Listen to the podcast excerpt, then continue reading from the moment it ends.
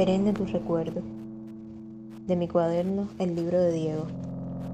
Hablamos un lenguaje fragmentario de poemas, canciones, postales y a menudo silencios, sin conseguir mirarnos ni siquiera a los ojos. ¿Acaso, muy de vez en vez, me cuentas tus historias de la selva o de muerte, los arcaicos rituales, la magia de tus antepasados, tus dolores sin sueños?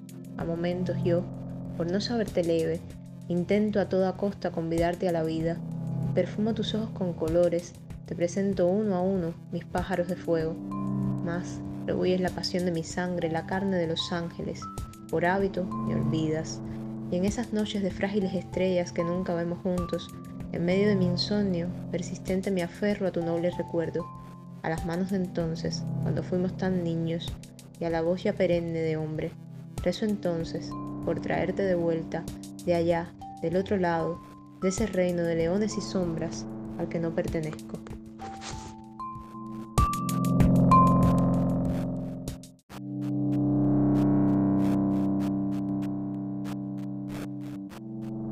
Ciega, rodeada de leprosos que insisten en tomarme de las manos, conducirme, seguida de cerdos, de chillidos de cerdo, en que, como es común, habitan los demonios.